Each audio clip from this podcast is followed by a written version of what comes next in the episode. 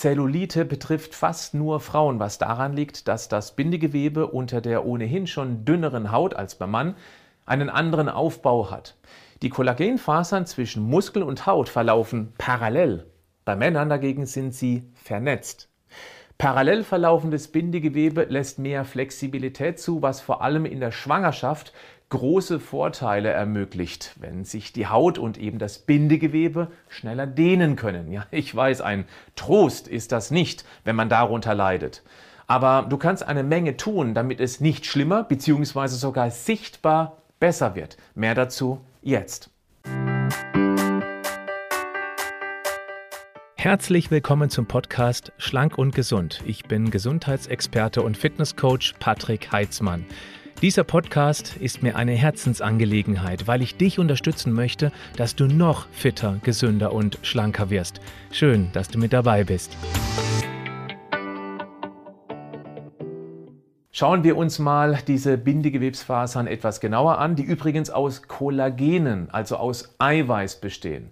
Der Aufbau, die Festigkeit, Sie sind leider genetisch vorgegeben. Das heißt, die Gene, die du geerbt hast, spielen eine große Rolle. Wenn Mama und auch Oma Zellulite haben bzw. hatten, dann heißt es für dich, dass du nachfolgende Tipps noch mehr berücksichtigen solltest, wenn du etwas dagegen tun möchtest. Allem voran Übergewicht reduzieren. Das ist auch leicht zu erklären. Wenn sich Fettzellen mit Energie, also Kalorien vollsaugen, werden diese kleinen Fettbällchen immer größer und drücken sich dann immer mehr den Platz zwischen den Kollagen-Bindegewebsfasern frei. Diese ziehen dann an der mit der Faser verbundenen darüber liegenden Hautschicht, drücken sich gleichzeitig zwischen den Fasern durch. Das macht dann die Hautdellen.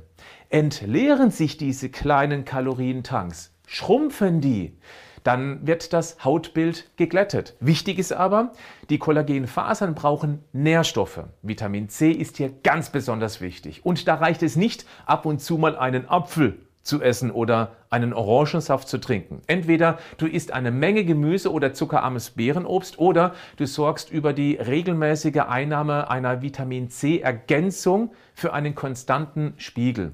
Schau mal in die Show Notes, da verlinke ich dir ein kompetentes Produkt. Eine Zellulite-reduzierende Ernährung sollte generell auf eine verringerte Säurelast ausgerichtet sein.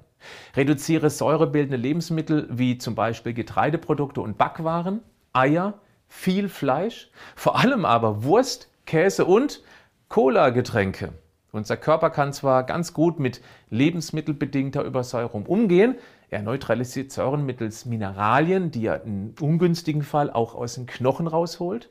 Er atmet sie über die Lunge ab, schleust sie über den Urin raus. Aber wenn das Entsäuerungssystem überlastet wird, landen die auch im Bindegewebe. Dort machen sie folgendes. Stell dir mal diese Bindegewebskollagenfasern wie rote Gummis vor. So einen Gummi, wie wir sie alle kennen. Wenn wir daran ziehen und wieder loslassen, dann nimmt so ein Gummi seine ursprüngliche Länge wieder ein. Hast du schon mal an einem sehr alten Gummi gezogen? Der hat dann eher eine Eigenschaft wie ein Kaugummi. Du ziehst daran, der kommt aber nicht zurück, der bleibt ausgeleiert. Genauso ist es mit den Bindegewebsfasern. Die Säure greift auf Dauer die Kollagenfasern an, die verlieren ihre Elastizität. Gut gefüllte Fettzellen drücken sich widerstandslos zwischen diesen ausgeleierten Bindegewebskollagenfasern durch und dann werden die Dellen immer sichtbarer. Und dann kommt noch die Östrogendominanz dazu. Die weiblichen Hormone machen ebenfalls das Gewebe weicher. Bildlich gesprochen, der Kollagengummi hat dann weniger Zug.